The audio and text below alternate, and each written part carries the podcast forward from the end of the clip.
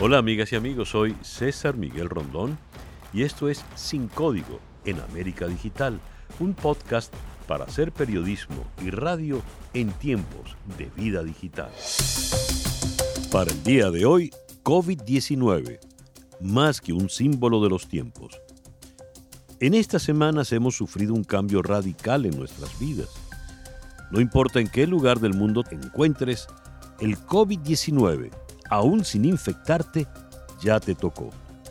De ser ciudadanos globales por aire y por mar, hemos pasado a ser provincianos encerrados en nuestras casas, en nuestros municipios y vecindarios.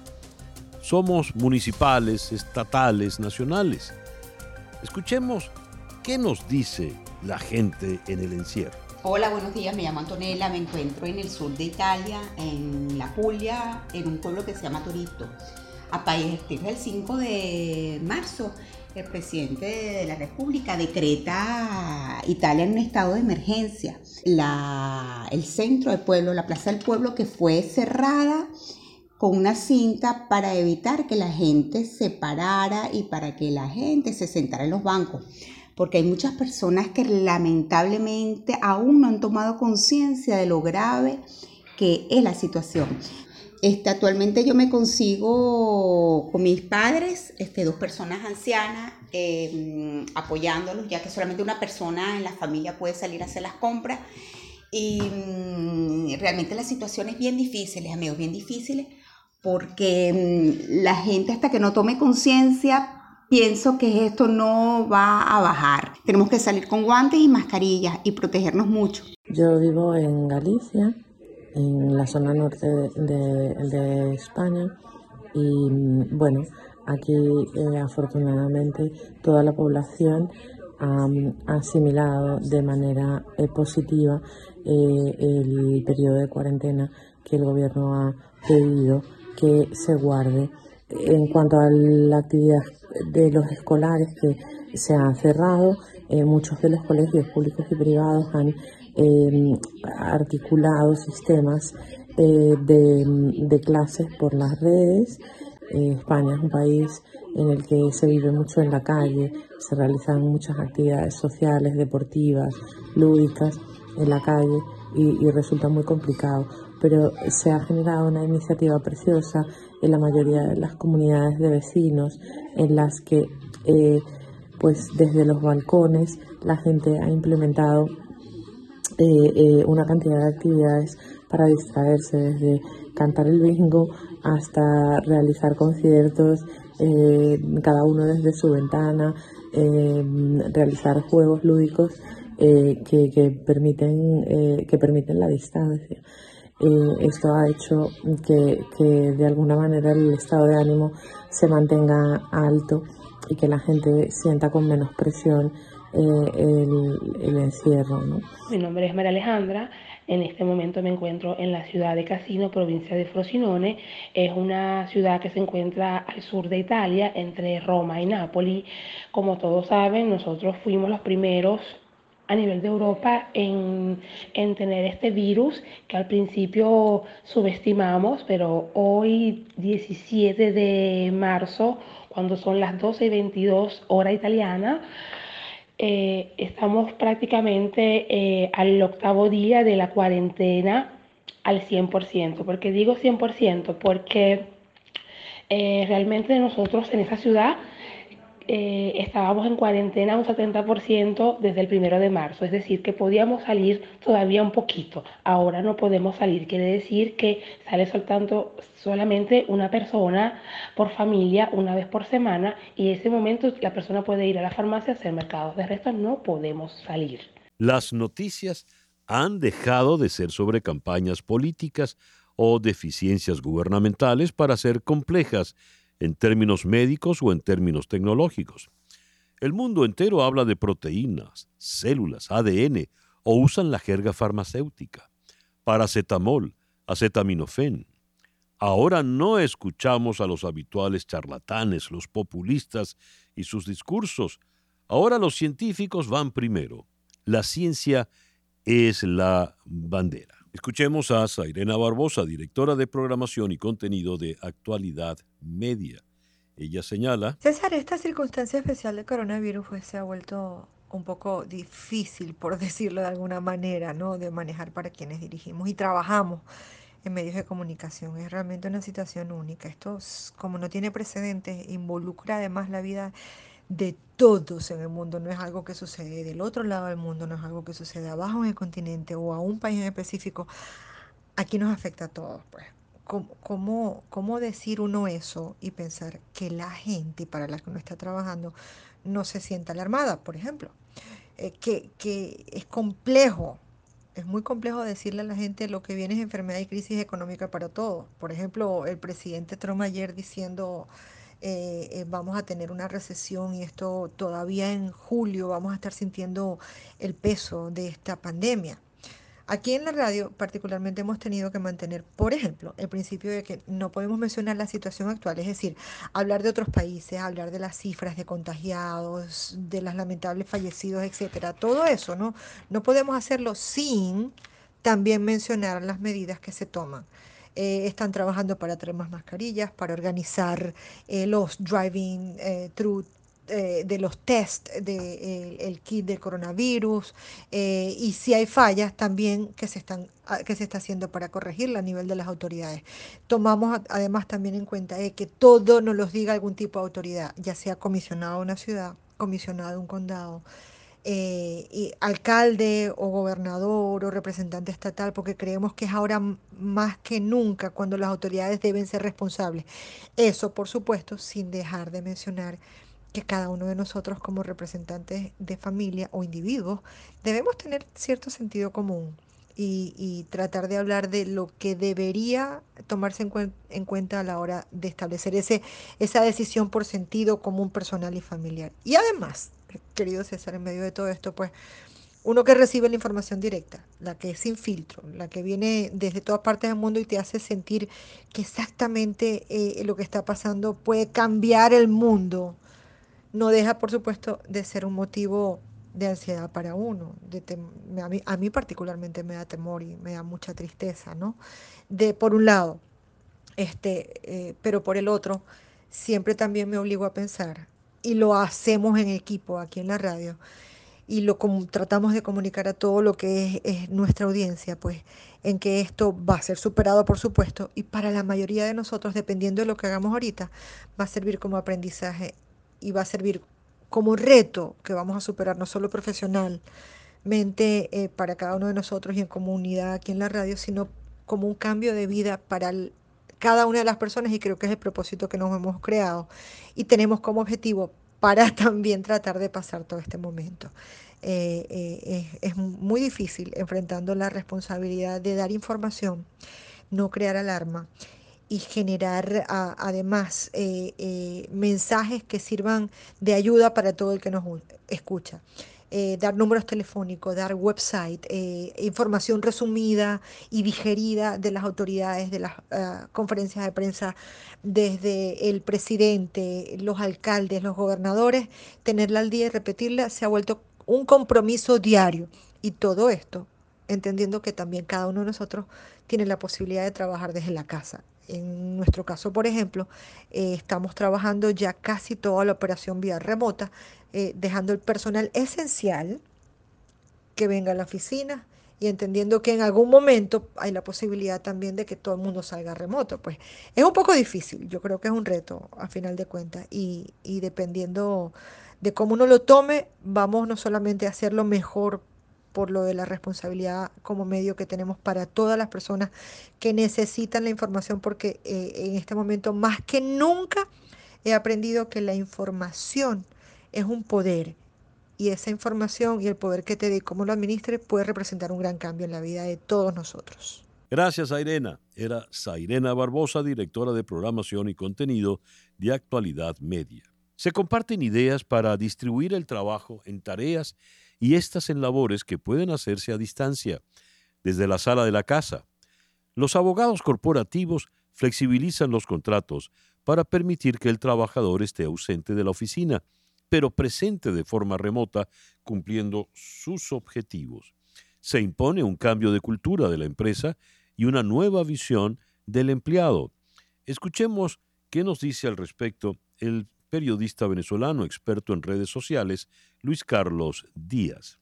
La idea del teletrabajo es poder eh, realizar desde cualquier lugar remoto donde se pueda tener conexión a Internet todas las tareas, las labores que tradicionalmente se llevaban en una oficina. El teletrabajo no es para todo el mundo. Necesitas leer y escribir, necesitas usar herramientas digitales y estar adaptados a ellas. Por ejemplo, hay gente que usa WhatsApp. Yo creo que a partir de WhatsApp, que es una herramienta masiva, se le puede enseñar a utilizar algo como Slack y Slack le permitiría eh, no solamente eh, chatear y trabajar con todo ese equipo de trabajo, sino además tener tareas como los to-do list eh, colectivos. Así como Slack está Asana y otras cosas.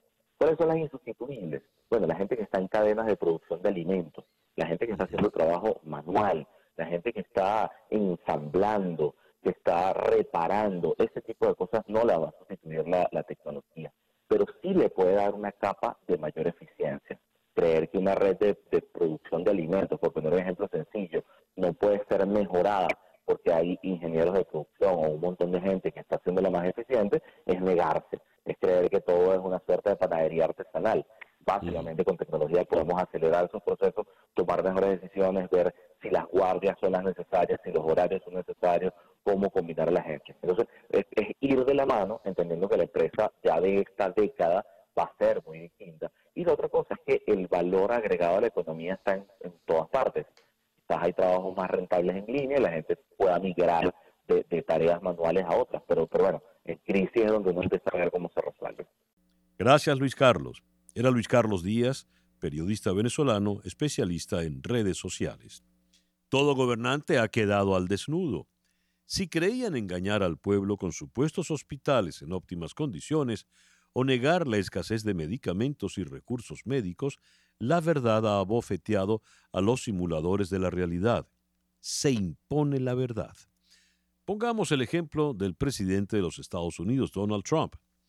Así veía en enero y febrero, cuando entonces le preocupaban más los índices económicos y la bolsa, el tema del coronavirus. En ese momento Trump decía, el año pasado murieron 37 mil estadounidenses por la gripe común.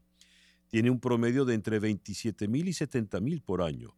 Nadie se cierra, la vida y la economía continúan. Hasta ahora hay 546 casos confirmados de coronavirus con 22 muertes. Piensen en eso. En pocos días las cifras de contagio aumentaron exponencialmente y después, en la segunda semana de marzo, cuando los científicos le rebatían con datos Donald Trump se ve entonces en la necesidad de proclamar emergencia nacional. Para dar rienda suelta al poder del gobierno federal, hoy declaro una emergencia nacional, dos grandes palabras. Con esta medida se abrirá acceso a hasta 50 mil millones de dólares en fondos federales una gran cantidad de dinero para los estados, territorios y localidades para luchar contra esta enfermedad. Lo mismo ha ocurrido con Nicolás Maduro en Venezuela. Hasta hace unos siete días comentaba que estaba alerta, pero que no habían casos de personas contagiadas en el país. Una semana después, declara cuarentena social en toda Venezuela. Mañana martes, 17 de marzo, a las 5 de la mañana, Venezuela entera entra en cuarentena social. Todo el país, los 23 estados y el distrito capital, todo a la cuarentena social, a la cuarentena colectiva. También el presidente del Brasil, Jair Bolsonaro, ha restado importancia a la epidemia, poniendo en riesgo la salud de los brasileños. Incluso participó el domingo 15 de marzo en un acto convocado a favor de su gobierno en Brasilia, tres días después de que pidiera en cadena nacional que los manifestantes no acudieran a las protestas y pese a las restricciones impuestas por las autoridades debido al coronavirus. No existe satisfacción mayor para un ser humano, un político, que eso, dijo Bolsonaro, y recibió de los seguidores sus teléfonos móviles para hacerse selfies con ellos, con la gente que estaba del otro lado de una improvisada barrera. Pero no es solo la política, también es la sociedad la que debe cuestionarse. La injusticia que hace más letal al virus en los desposeídos es una vergüenza. Ya no podemos voltearle la cara. Si no podemos ayudarles, también seremos víctimas de nuestra propia indiferencia. El otro ahora importa. Soy porque somos todos.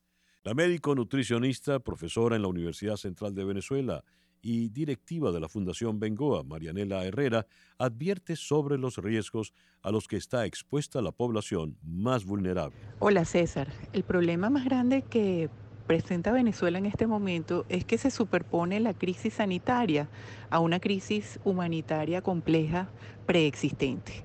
Y la población vulnerable eh, que como todos sabemos se ha incrementado de manera alarmante en Venezuela, está expuesta entonces a doble riesgo. El que ya tenía con desnutrición, con desventaja social, con falta de agua, fallas en los servicios básicos, electricidad, gas, y ahora se superpone la emergencia sanitaria. De tal manera que la población más vulnerable, que además estaba siendo atendida, una gran parte de ella, o una proporción importante, no despreciable, a través de centros, de iniciativas, de atención nutricional, de comedores, ¿cómo le dices quédate en tu casa, no vengas a buscar la única comida al día que tienes? ¿Cómo le pides a alguien que se quede en su casa cuando posiblemente no la tiene. Entonces esto, además de todo, para nosotros en Venezuela es una emergencia social que debe llamar a la reflexión, que nos debe poner a pensar en si el coronavirus va a poder lograr lo que no pudo lograr el hambre, que es reflexionar acerca de la magnitud de lo que ocurre en nuestro país, de cómo se integran todos estos factores sociales y determinantes de la salud para, para mostrar el sufrimiento de un pueblo. Entonces, eh, bueno, estamos tomando las mejores medidas posibles, exhortamos a la gente a que tomen las, las, medidas de higiene que estén a su alcance y siempre, siempre, siempre estar atentos, porque esto es un libro vivo, estamos aprendiendo todos. Gracias, Marianela. Era la doctora Marianela Herrera, médico nutricionista de la Fundación Bengoa. Por el coronavirus, nuestra propia vida se ha volcado hacia adentro, obligados a tener el tiempo y a compartir el espacio a diario para ver lo que ocurre en nuestra familia, para revisar la relación de pareja, para redescubrir las verdades de nuestros adolescentes, los dolores de nuestros ancianos. Se impone ahora un nuevo contrato familiar. ¿Cómo manejar las consecuencias psicológicas ante esta nueva situación? La psicóloga clínica Yelena Llanes ofrece varias recomendaciones. Hola César, sin duda muy interesante hablar de este tema y las consecuencias psicológicas que están implicando no solo en nuestro país, sino a nivel internacional. Es una noticia que no solo es local, sino eh, internacional y eso ha logrado que la gente haya eh, repartido el pánico y se haya maximizado ante una situación totalmente inesperada, novedosa para muchos y con grandes consecuencias como es el miedo a la muerte, sea cierto o no. Eh, y sobre todo no solamente la muerte propia, sino la pérdida de seres queridos muy cercanos. Eso hace que el pánico, que esa es una de las razones fundamentales del gran miedo que pueden tener los seres humanos, se haga masivo. Entonces, eh, hemos visto nosotros los profesionales de la salud mental una gran em, eh, profundización de los pánicos, los ataques de pánicos y de los ataques obsesivos compulsivos, este, con paranoia y con gran miedo que ha significado este tipo de noticias. Más allá de lo que representa o significa, me quiero concentrar en este poco tiempo básicamente a la recomendación. Establezcamos un equilibrio al estar informados, pero también hagamos cosas como tareas específicas y sobre todo tengamos eh, una reconciliación con nuestro grupo familiar, con nuestra familia. Eh, aprendamos a disfrutar de nuestros hijos, nuestra pareja, nuestros adolescentes y conversemos de nuevo, retomemos la, comida en la mesa, la ah, conversación en familia y aprendamos de esta gran experiencia que sin duda está diciendo mucho y está dejando mucho aprendizaje a los seres humanos, no solo en Venezuela, sino a nivel mundial. Es la reconquista de la familia, la reorganización y volver a estar en contacto cada uno de nosotros con fortaleza psíquica, física, espiritual, pero sobre todo de afecto y amor, fraternidad familiar, para que podamos seguir adelante. La recomendación es unirnos y reencontrarnos. Esta es una ocasión cuarentena muy cercana a la cuaresma y de unión familiar para que juntos podamos salir de esta situación dura que hemos tenido no solo en Venezuela, sino a nivel mundial, segura de que vamos a seguir adelante. Gracias, Yelena. Era la psicóloga clínica Yelena Llanes desde Caracas. Y la muerte, disfrazada y con corona, se propaga en cifras y en vidas cuyos destinos ya no verán futuro. Entonces, enfrentamos las preguntas. ¿Cuál es mi legado? ¿Qué obra ha sido mi vida? ¿Podré aprovechar mejor este tiempo para hacer lo que antes no veía y ahora se hace evidente? ¿A qué debo preparar a mis hijos? ¿De qué manera formarlos para el futuro? Se impone, pues, la conciencia. Así lo afirma Trino Márquez, sociólogo, profesor titular en la Universidad Central de Venezuela y director académico de dice Libertad y articulista. Hola César Miguel, bueno, la presencia del coronavirus nos toma a los venezolanos en un momento de enormes dificultades materiales y emocionales. El país viene atravesando una fase crítica desde hace más de seis años. Ahora nos vemos colocados ante este factor natural desconocido que nos confronta con la muerte, tanto la nuestra como la de nuestros seres más queridos.